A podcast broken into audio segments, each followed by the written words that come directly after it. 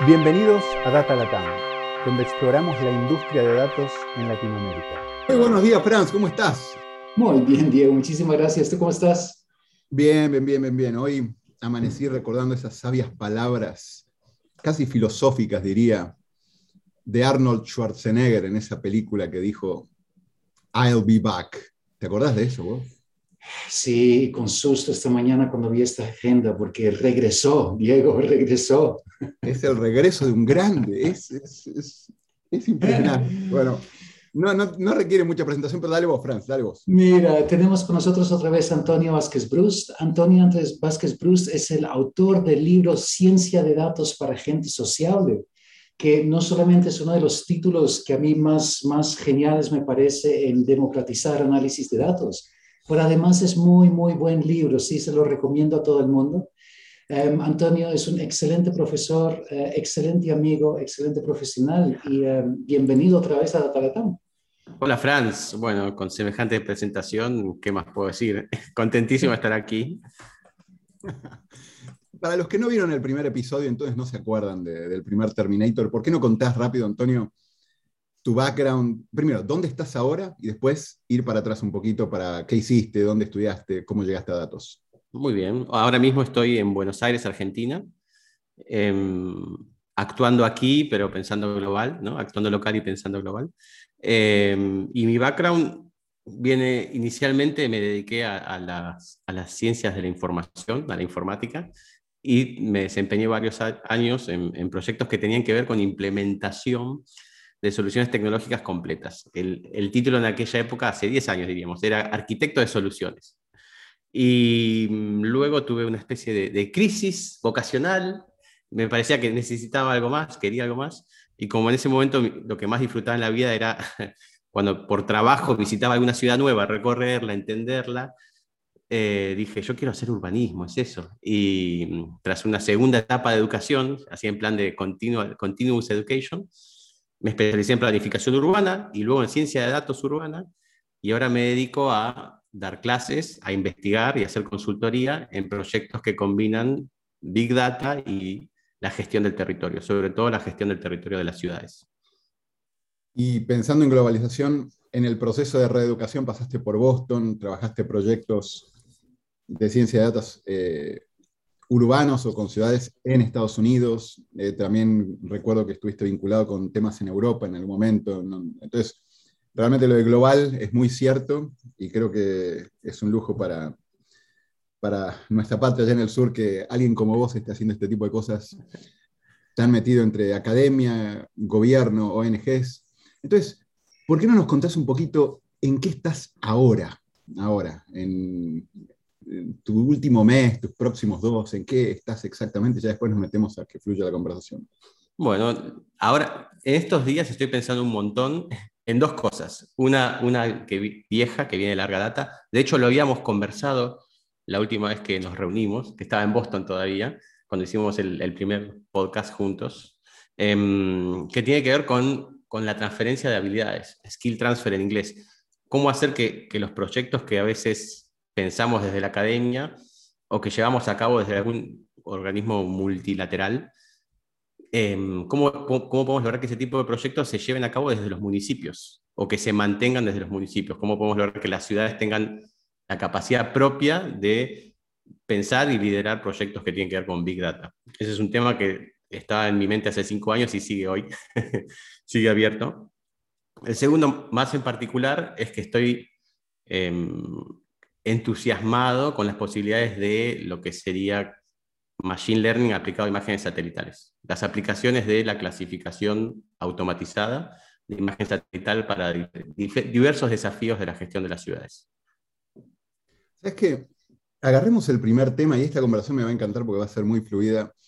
Esto de transferencia de habilidades. A, a Franz le pasa mucho con el equipo en Expantia, que a veces es generar un proyecto y que ese proyecto se mantenga vivo eh, generar un proyecto bien hecho es una parte, y después hacer que se mantenga vivo, pensando en temas de infraestructura, pero también del equipo y demás, es todo un tema. Entonces, ¿por qué no nos contás cómo estás encarando ese tema de transferencia de habilidades? ¿Qué, es lo que estás viendo? ¿Cuál es el challenge? ¿Cómo estás viendo que hay que resolverlo? ¿Qué, qué hay en tu cabeza?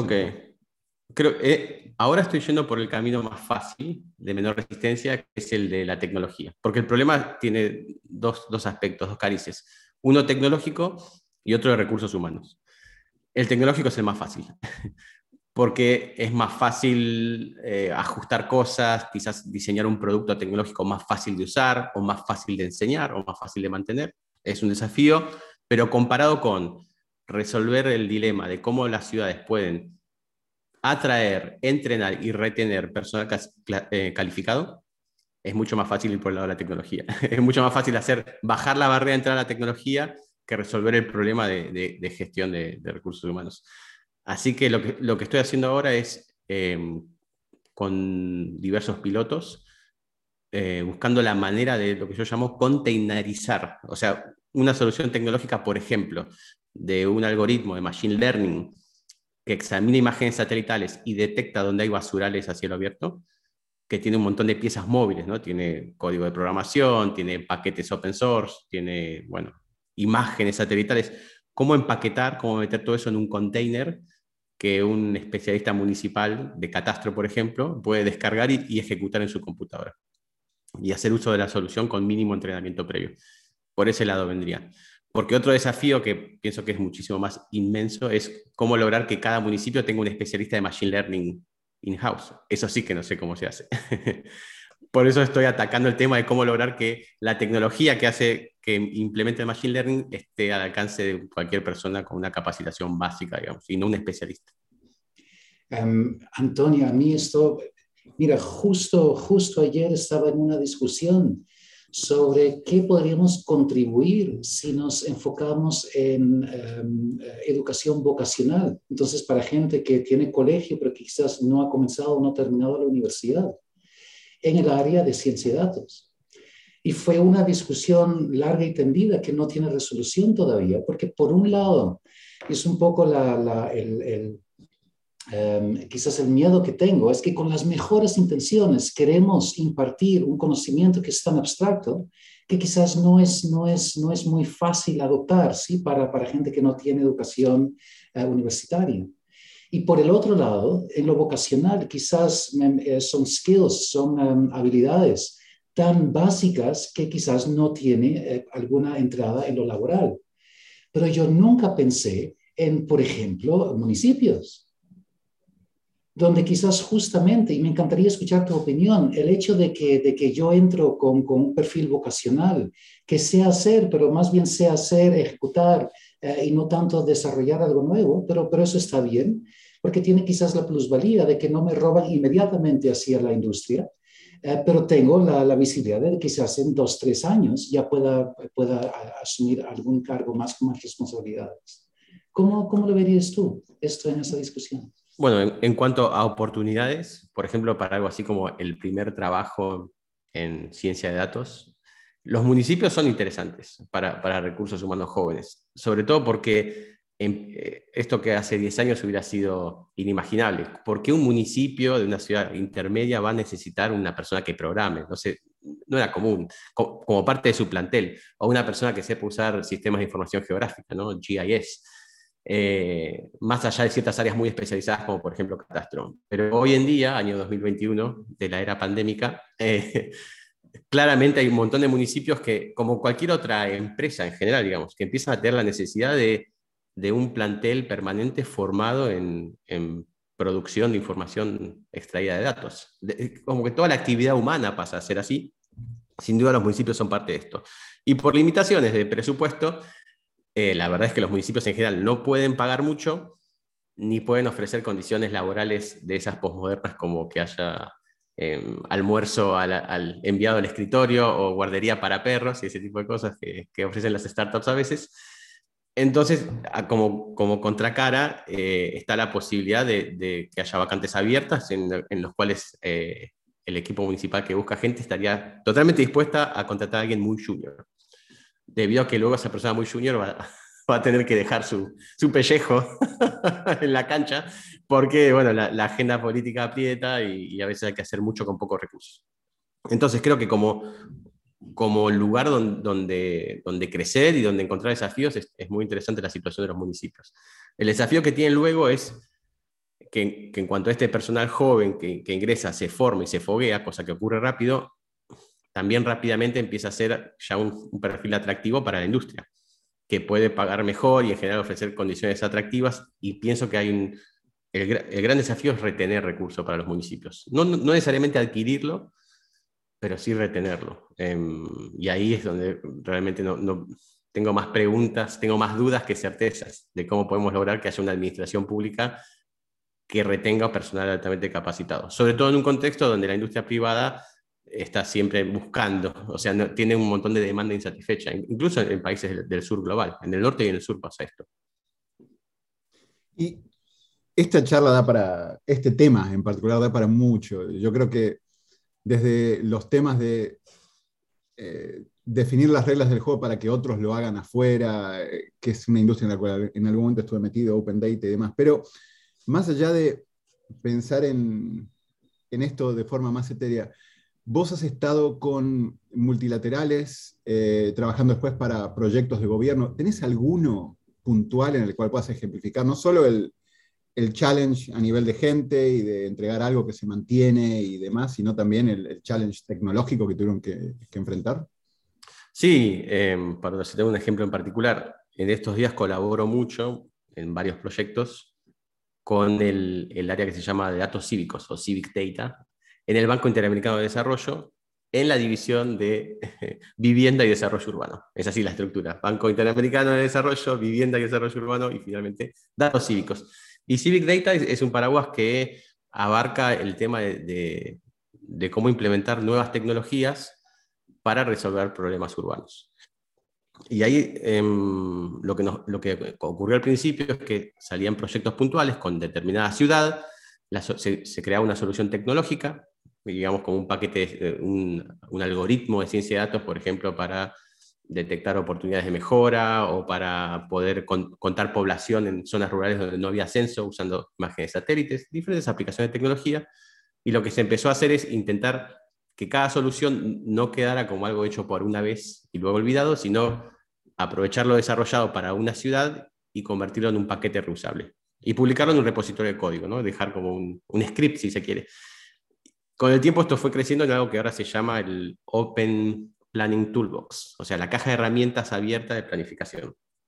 Y es software, son, son paquetes eh, en lenguajes como Python o R, o sea, los típicos de la ciencia de datos, con su documentación, para qué sirven, para qué se usaron y que la idea es que cualquier ciudad los, los pueda aprovechar.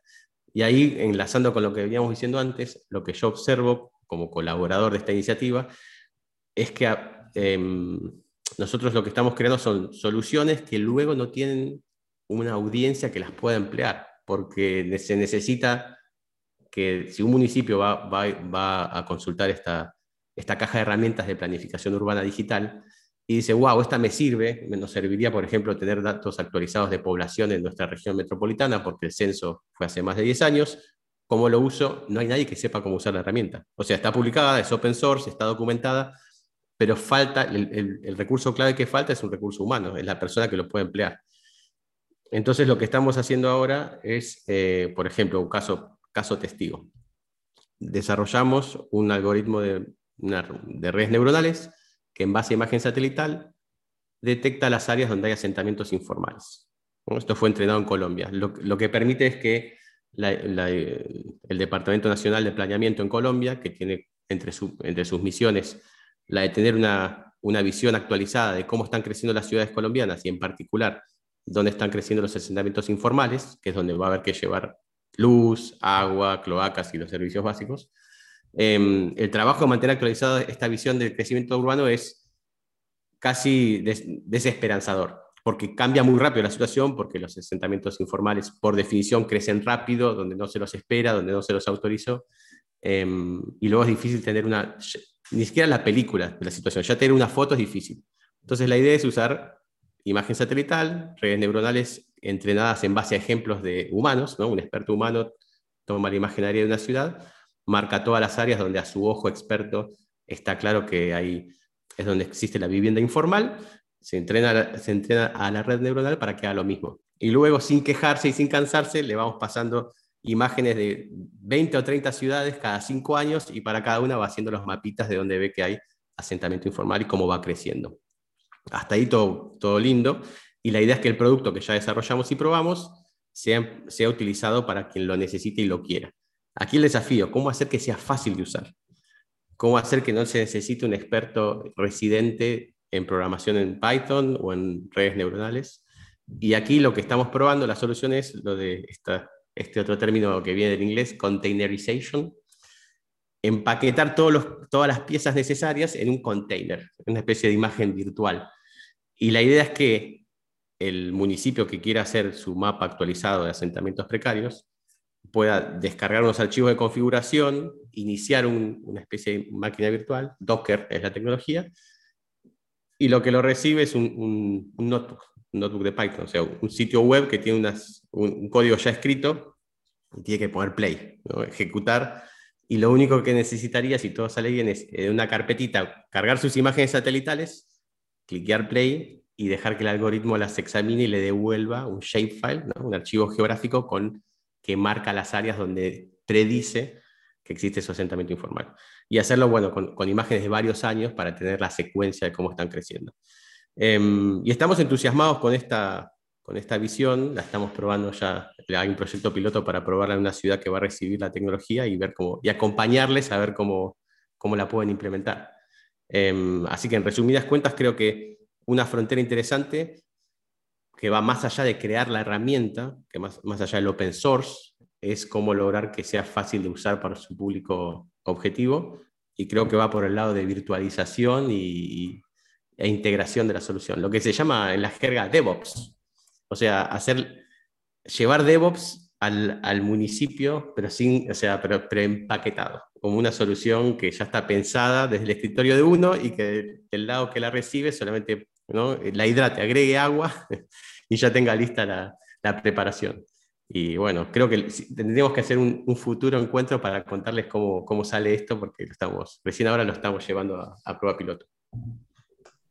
Me encantaría escuchar cómo va eso a futuro, Antonio, pero de, de inmediato tengo, tengo una pregunta, ¿no? Lo, en, en, ese estilo, ya sea un notebook en Python, algo en R Markdown, usualmente cuando cositas fallan son cositas chiquitas, pero que, que requieren ojos expertos para resolverlos, porque si no, no los encuentras. Ya mencionaste acompañamiento antes de que se me, o después de que se me ocurrió la pregunta, pero ¿qué, qué, ¿qué, hago yo? Yo soy un municipio, lo bajo, no, no seguí el acompañamiento, pero de aquí en el 2022 yo bajo ese contenedor, presiono play y no me funciona. ¿Cómo, ¿Cuál es la visión de ustedes de qué pasa desde ese momento? Sí, eh, gran pregunta, dolorosa pregunta. Ese, ese es el, el, frente abierto. Por eso lo que la estrategia ahora es, si bien estamos acompañando a los municipios que, se suman porque quieren probar esta tecnología, porque la necesitan de hecho y, y bueno, se encontraron la necesidad y la oportunidad, la estrategia sería darles acceso al código y a la documentación y decirles prueben y estar como es un shadowing, somos su sombra, pero no guiarlo por, por, por, representación de ellos y ellas, sino que lo implementen y estar como una especie de soporte técnico atento a los problemas. Por eso digo que, que en un futuro voy a, voy a, quizás, ojalá tengamos algún insight de qué es exactamente lo que hay que hacer para, para garantizar este éxito que buscamos. Por ahora en realidad es, es, estamos viendo cómo, qué tal funciona. Y la solución está, está diseñada atendiendo lo que tú dices, Franz, de forma que a una persona experta en data science le molestaría muchísimo. Porque como lo estamos empaquetando, es, los instructivos son, hay una carpeta que se llama imágenes, guardar ahí las imágenes satelitales. Correr, poner play en la celda que dice entrenamiento. Automáticamente va a revisar esas imágenes y va a crear un modelo. Y luego, para inferir, o sea, para darle imágenes, imágenes nuevas y que adivine dónde hay, o prediga dónde hay asentamientos precarios, poner play en la, celda que se llama hacer inferencia y en la carpeta resultados va a guardar un shapefile con donde cree que hay asentamientos precarios. Y no hay otra opción. O sea, pones aquí tu input, sacas por aquí tu output, no hay nada que customizar. Ese es el costo de, la, de, hacer el proceso lo más simple posible, simples, em, porque no tienes que elegir las batallas. O sea, no, es muy difícil hacer una solución que sea flexible, modificable, abierta, que le encante a los expertos y expertas, y que también sea fácil de usar y que no falle, digamos. Entonces estamos yendo por un, sacrificando complejidad de forma drástica para lograr un producto que pueda ser eh, implementado de forma autoguiada. Mm. sí, es algo que nosotros también pensamos mucho. Eh, muchos clientes tienen un paquete en R que tiene una función que dice uh, entrena modelo. Sí, pero literal, así. Literalmente, literalmente, entrena modelo. Sí, y claro, hay condiciones, tienes que meter los datos allá o la conexión a la base de datos ya está hecho. Y entonces al final dice, gracias, reentrenamos su modelo. Sí, son cajas negras. Sí. Bueno, son cajas semi-negras, ¿no? Porque el, código está detrás, no es que no lo queremos mostrar, pero los, los, los protegemos un poco de, de sus propias ganas de, de entender todo de una vez y así nivelamos el conocimiento en una organización. Y me imagino que ustedes están haciendo lo mismo, están creando como, como niveles de profundidad de conocimiento posibles para un municipio. Sí, y lo que descubrimos con esto es que el esfuerzo es enorme. O sea, lograr, un, bueno, quizás sea verdad de perogrullo, ¿verdad? Pero lograr un, un producto extremadamente simple requiere un trabajo enorme y muchísimo, exponencialmente mayor al de crear un producto muy complejo y difícil de usar, pero listo para, para pasarle a otra persona. Esto de encapsular la complejidad lleva un montón de tiempo. Y también el esfuerzo de, de, ver con ojos frescos el problema, de pensar, si yo no sé nada de esto, de lo que sé demasiado, pero si no supiera nada, ¿qué dudas tendría? ¿Dónde me, encontraría un obstáculo? ¿Qué, ¿Qué, es lo que no sabría cambiar? Entonces hay que, bueno, por eso creo que es clave probarlo con, está muy bien probar lo que uno hace. De nuevo, la, analogía culinaria que me viene a la mente. Está, obviamente, cuando uno va preparando el guisado, debería probarlo cada tanto, a ver si está bien de sal y todo. Pero a la hora de la verdad hay que servírselo a otra persona y ver al comensal, ¿no? Y ver qué piensa. Porque ahí siempre hay sorpresas. Siempre, siempre, siempre. Y me imagino que todo esto este proyecto viene de historias de guerra previas donde se hicieron productos, se implementaron, duraron un ratito y después eh, no se podían mantener, ¿no? Eh, todo esto, esta necesidad de hacer esto con este nivel de simplicidad y empaquetarlo y entregarlo, viene de, de historias previas no tan de éxito. En mi opinión, ese sería el, el título del documental sobre el movimiento de Open Data de circa 2005-2015 eh, lo entregamos y no lo quiso nadie. Ese sería el título. Porque estaba, eh, esto es data, no, necesariamente código, pero, pero creo que lo de Open Data sirve como ejemplo. los que lo proponíamos, que en cierto modo éramos, éramos sucesores del movimiento open source en general, y la revolución de Linux y otras, llegamos a la idea de los datos. Los datos tienen que estar abiertos y sobre todo los datos de gobierno. Porque un gobierno que publica sus datos es un gobierno ágil, es un gobierno transparente, es un gobierno que permite la, inclusivo porque permite la co-creación entonces hubo, bueno, World Summits, ¿no? cumbres mundiales de los datos abiertos, Declaración Internacional de los Datos Abiertos, activismo por los datos abiertos, insistimos en ello, municipios y naciones y provincias empezaron a publicar datos abiertos y no pasó mucho. La verdad es que del otro lado, creo que nunca nos detuvimos a pensar por, en el problema de la demanda, era todo oferta. Tiene que haber oferta de datos abiertos, porque así la sociedad va a co-gobernar y va a co-crear.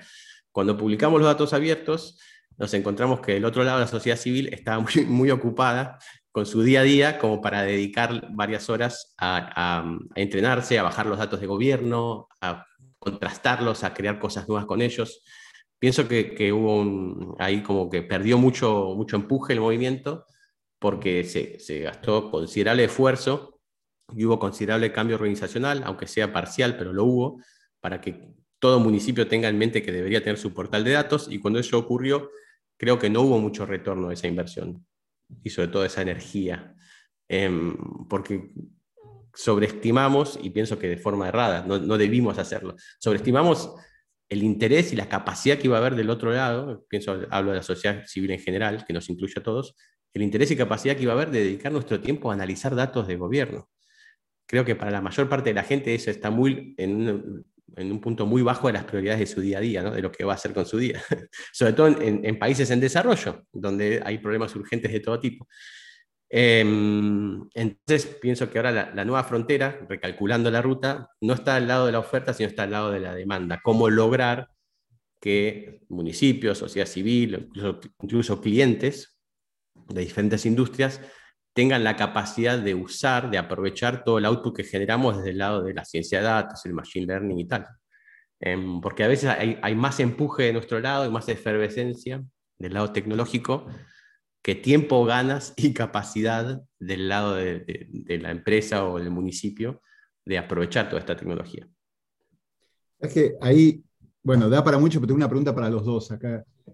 Eh, yo creo que uno de los temas que faltó siempre, y no sé si todavía falta, es el incentivo adecuado. Yo creo que está bueno que los datos existan y que haya una,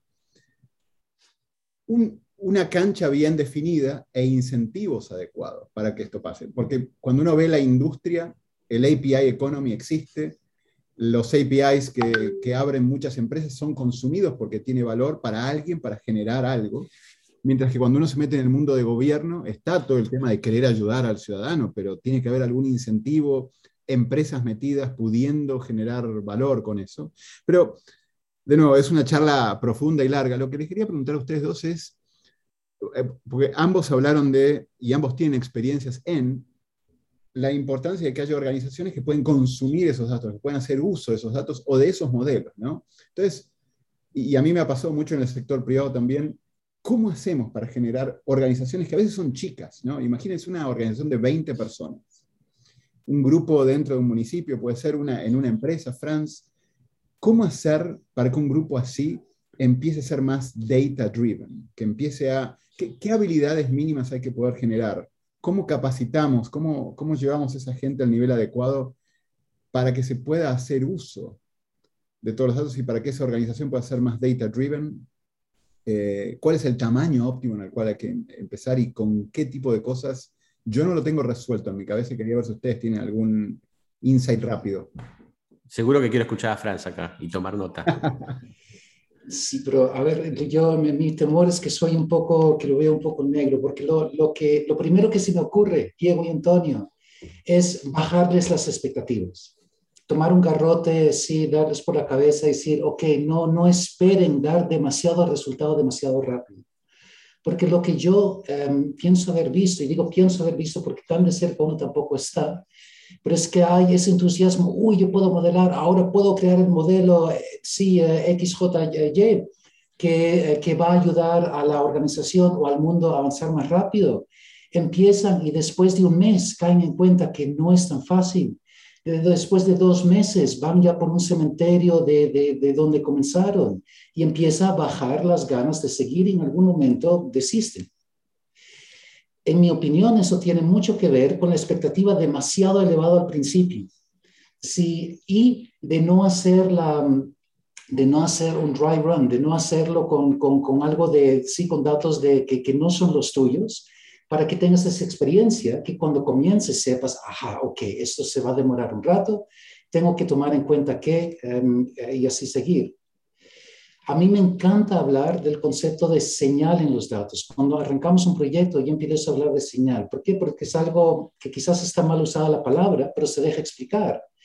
Yo tengo que tener una luz, yo tengo que poder ver más o menos si el fenómeno que queremos predecir da, da señal, si, si, si se ven los datos o no. Si, es medible. si es medible. Sí, hay muchos términos técnicos, pero ese es el que uso.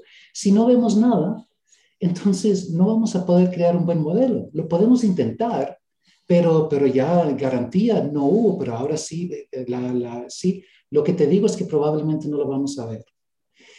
Tener esa experiencia, ese recorrido de, haber fallado tantas veces, que, que tienes algo de, de, de feeling con, con, el chance de que vayas a fallar o no. Creo que a muchos los que empiezan con todas esas ganas a correr, les falta. Y claro, cuando se caen, más si son 20, caen muy duro. Pero como digo, quizás lo veo un poco negativo. Antonio, ¿tú cómo lo ves? Em, bueno, eh, coincido contigo en, el tema de que, expectativas versus realidad suele ser un, punto doloroso. y por otro lado, pienso que, siendo optimistas, de todas formas, no solo algo, algo hay que hacer, sino que algo seguro se puede hacer. El tema es encontrarlo. Em, porque si no sentimos, obviamente hay, avance tecnológico, obviamente las instituciones y empresas se transforman, hoy en día operan de forma distinta que hace 20 años, eso seguro, aunque quizás no lo notemos, pero si pudiéramos viajar en el tiempo no, nos asustaríamos. Había mucho más papel antes, los equipos tendrían a ser más, más estáticos, bueno, han cambiado las cosas, eso seguro.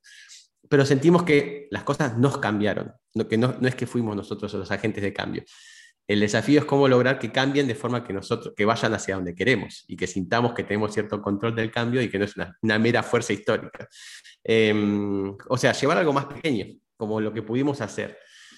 Y creo que, em, obviamente no sé la, la solución al desafío de cómo hago para transformar mi organización y modernizarla y hacerla que aproveche esta explosión de datos y tecnologías, pero creo que tiene que ver con una base mínima de capacidad interna, volviendo al tema de capacidad, para aprovechar lo más posible capacidad externa. Me explico a qué me refiero con esto. Hablando de APIs, por ejemplo, APIs, todo lo que puede ser tercerizado debería ser tercerizado. Porque al fin y al cabo el trabajo de los datos, el 99%, como se dice siempre, no es glamoroso, es limpiarlo, procesarlo, mantenerlo, hacerle el backup Em, y eso, si lo puede hacer otra, otra, otra persona u otra institución, buenísimo. Que nuestra área se encargue de su mandato, que puede ser em, fabricar y distribuir zapatos de cuero, si fuéramos una empresa de calzado, o puede ser mejorar la calidad de vida de la población, si fuéramos un gobierno local. Entonces, mm, todo lo que puede ser, o sea, mantenimiento de sistemas o DevOps, backups, todo ese tipo de cosas, que lo haga un externo está fantástico. Lo que necesitamos sí es la pieza mínima clave y necesaria de conocimiento interno para que pueda orquestar esto, para que pueda pasarle a, empresas o a proveedores lo que se puede tercerizar y que guarde dentro la capacidad de, decidir qué tecnología se va a comprar, cómo se va a implementar, etc. Eh, y ahí volvemos al desafío este de entender entonces cuál sería este conjunto de habilidades mínimo o este equipo mínimo que necesitamos que seguramente va a ser distinto para una pequeña empresa manufacturera, una, gigantesca empresa de logística, un gobierno municipal o un gobierno nacional. Pero lo que tienen todas estas instituciones en común, estoy seguro, es que deberían tener claro hoy, entre tantas otras cosas, cuál es su, equipo mínimo necesario para poder em, llevar a cabo la transformación digital. Ah, dale, ahí, ahí mencionas algo, Antonio, que, que, yo lo he pensado, que creo que es uno de los riesgos que corren tanto, tanto gobiernos como empresas. Es que hay muchos proveedores que, que ofrecen la, la, bola de cristal, sí, auto esto, auto lo otro, no code, um, que, que todos tratan, exacto, todos tratan de aprovecharse de esa energía, de ese impulso um, inicial eh, ¿cómo lo llaman? En inglés tiene un nombre eh, lindo de, algo de eh, optimismo no informado, creo que es. Ese optimismo no informado da una, da una posibilidad de negocio enorme que muchos aprovechan, que después resulta ser un costo y, se hunde. Conseguir, conseguir otro presupuesto después de, de un intento fallido va a ser más difícil para Nosotros en capacitaciones, recientemente hicimos todo un programa para, para cooperativas eh, buscamos educar sobre esa parte. Y es muy difícil, es muy difícil como impartir lo que, sí, lo que, lo que eh, digo yo porque, porque es mi mente, pero lo que yo he visto en los últimos 20 años, que no suene como demasiado opinionado, porque es una opinión. Entonces, a la pregunta a ti, esa capa mínima de conocimiento, ¿cómo la describirías? ¿Cuál sería la, la base de conocimiento en un municipio sobre, ciencia, sobre, sobre datos para, por ejemplo, tomar decisiones informadas de qué compramos y no compramos? Qué gran, gran, gran pregunta. Em, hmm. Qué gran pregunta. Tiene que ser seguro una persona que tenga background en, en tecnologías de la información, en IT, pero no alcanza con eso. Que, eso como que ya quedó clásico. O sea, una persona, eso creo yo que para un municipio, en cualquier municipio, en todos los municipios, hay gente de, lo que llamamos IT, lo básico, eso seguro, que incluye el help desk, cosas muy prosaicas, ¿no? Eh, contratar al proveedor de Internet. Ahora se empuja un poquito para arriba o se crea un puesto aparte que tiene que tener el, sabor data, el componente de datos. Entonces debería ser una persona con un, con un background en tecnologías de información, sí, pero además Em, que entienda sobre el ciclo de vida de los datos, eh, de cómo se adquieren, cómo se mantienen, cómo se procesan y cómo se exportan. Y eso es lo que da, creo yo, la, programación. La programación como concepto general. Es un poco curioso lo que digo. No es una persona que va a programar, pero mi intuición dice que es una persona que debería saber de programación como una forma de alfabetismo básico, aunque no escriba una línea de código en su día a día, sino porque al haber pasado por ese entrenamiento, que tampoco es tan complejo, digo, programación, em, le generó ese paradigma de, de, qué es lo que hablamos cuando hablamos del ciclo de vida de los datos. Aquí, estimados, eh, una de las cosas que saco, vos dijiste profesional y, qué tiene que tener, ahora estaban hablando de esto. Eh, vos, Franz, hablas de esto como siempre, los Data Science Professionals, eh, los DSPs, y qué nivel tiene que tener. Y yo creo que tendría que haber una regla genérica ¿no? para cualquier organización que quiere ser data driven.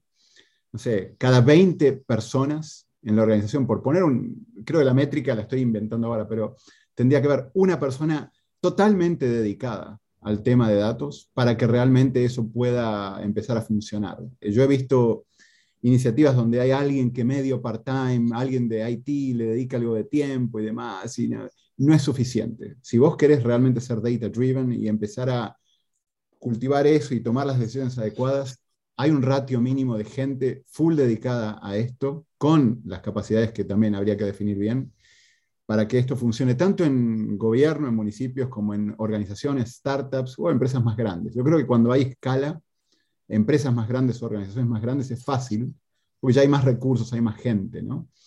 El tema es cuando son municipios chicos o instituciones más chicas o incluso startups donde los recursos están peleados. Quería eh, pasar un poco la página a otro sector en el cual creo que estás involucrado y con esto podemos ir cerrando después. Eh.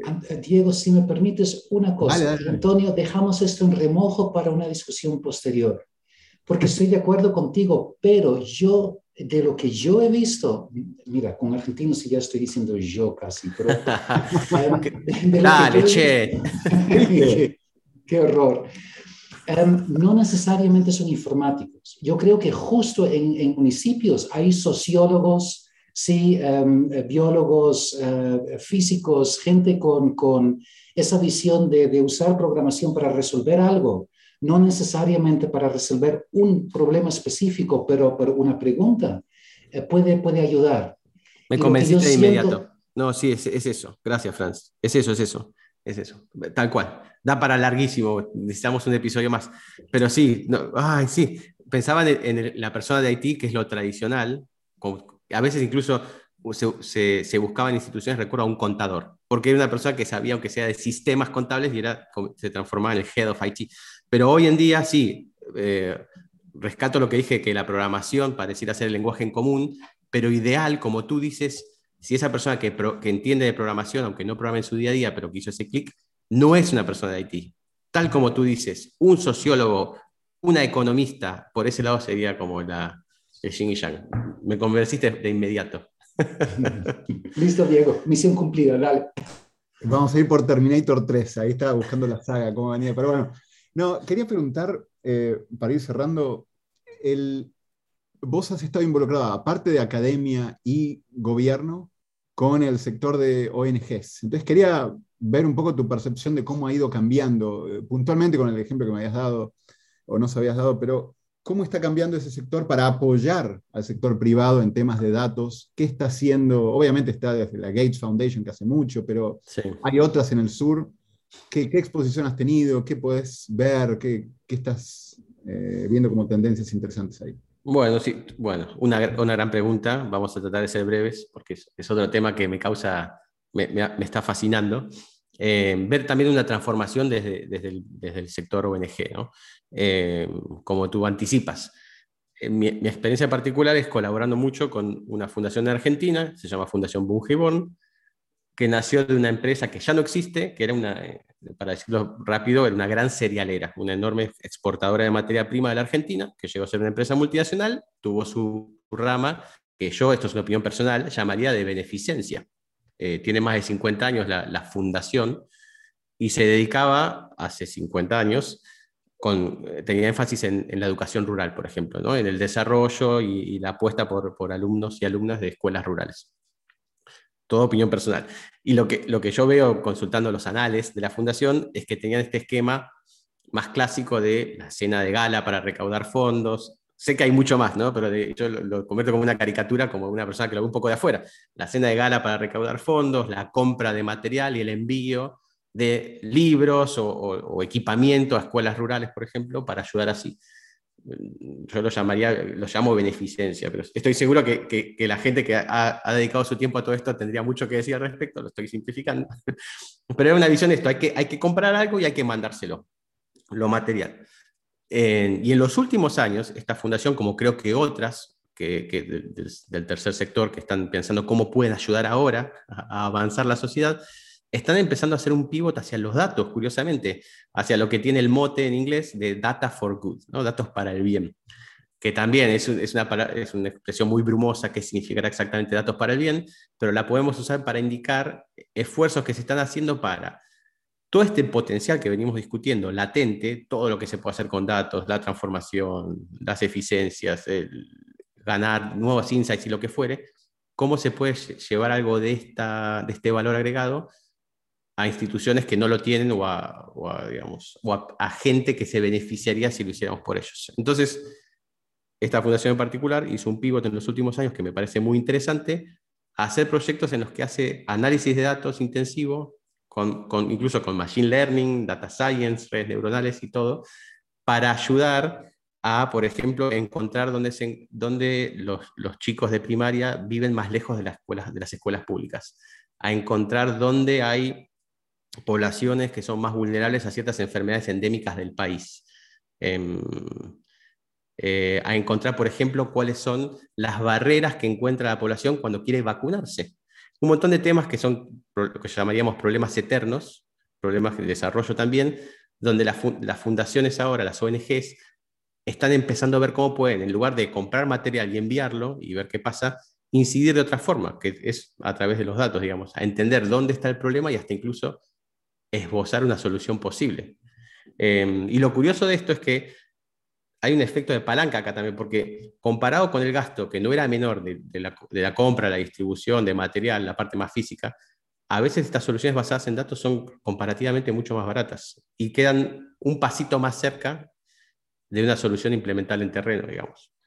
Em, porque se le puede decir cuando se hace eh, se, comunica esto a los, decisores políticos, que al fin y al cabo son los que pueden cambiar las cosas, se les puede decir exactamente dónde está el problema o cuál es, cuál es el recurso que sería ideal eh, enviar a algún lugar para mejorar una situación, ya sea poner una salita de primeros auxilios o una escuela pública o un vacunatorio que abre los fines de semana.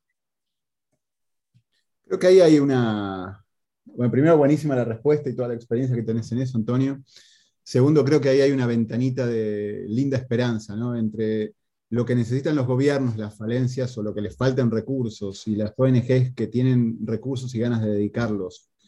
Mezclar academia con ONGs para apoyar gobiernos y resolver este tipo de problemas me parece que es una mezcla interesante, compleja. No, no es que uno tira las piezas y el rompecabezas queda armado ahí en el piso, pero creo que hay varios sectores que si están bien orquestados, con un liderazgo adecuado, pueden colaborar para generar un impacto muy bueno usando datos, como, hemos hablado en todo este podcast.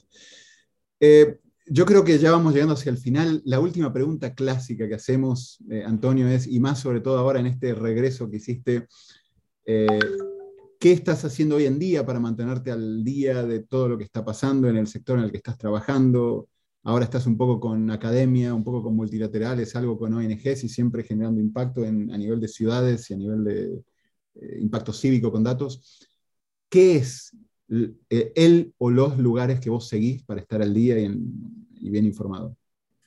Mm, bueno, eh, la newsletter. La verdad que últimamente he vuelto a la newsletter, que es un clásico, y trato de que la información llegue a mí. Ya no salgo a buscarla, sino cuando, cuando me entero que hay personas incluso, por ejemplo, gente que sigo en Twitter, que anuncia que es casi inevitable, voy a crear mi newsletter. Entonces digo, oh, este me gusta y me, suscribo y dejo que una vez por quincena me envíe em, su resumen de las novedades interesantes. Estoy usando, estoy contento hoy con la idea de los, de los y las curadoras de contenidos. O sea, profesionales, individuos que me interesa lo que hacen y sigo y me suscribo a su newsletter y dejo que, que los fines de semana, cuando tengo un ratito, leo qué es lo que me cuentan que es interesante y debería seguir. en temas como visualización de datos o, machine learning o incluso tecnología y sociedad en general, eh, he ido por ese camino y por ahora estoy muy satisfecho. Buenísimo, buenísimo. Yo creo que con eso, Antonio, un lujo nuevamente tenerte acá en Data Latam, hablar con la audiencia de todo lo que estás haciendo, que es espectacular. Así que con eso nos queda el próximo episodio. Estaba viendo la saga, es, eh, este fue el Judgment Day, el próximo es Rise of the Machines, así que ya iremos por el tercer episodio. Ah, está buenísimo, está muy apto para lo que Quizás sea literal, sí, sí, esperemos que no. es otra charla eso encima, pero bueno, un lujo, muchísimas gracias. Ha sido un gusto y cuando quieran, aquí estaré otra vez. Fantástico, Antonio, gracias. Hasta la próxima. Hasta la próxima. Gracias por acompañarnos en nuestra exploración del mundo de ciencia de datos en este Data Latam Podcast. Cada dos semanas encontrarás un nuevo episodio en datalatam.com o iTunes. Si te gustó este podcast, déjanos comentarios en Facebook.